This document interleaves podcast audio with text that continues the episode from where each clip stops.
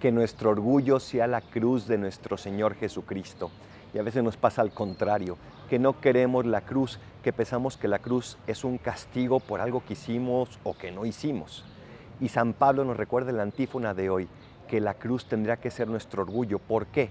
Porque en ella murió Cristo, dándonos la clave para poder amar plenamente. Ofrece tus sufrimientos por amor y entonces tu amor será cada vez más puro. ¿Qué sufrimiento tienes hoy?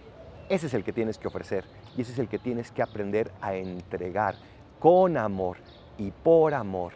Y entonces tu corazón se llenará solo de amor. Soy el Paradolfo, recen por mí, yo rezo por ustedes. Bendiciones.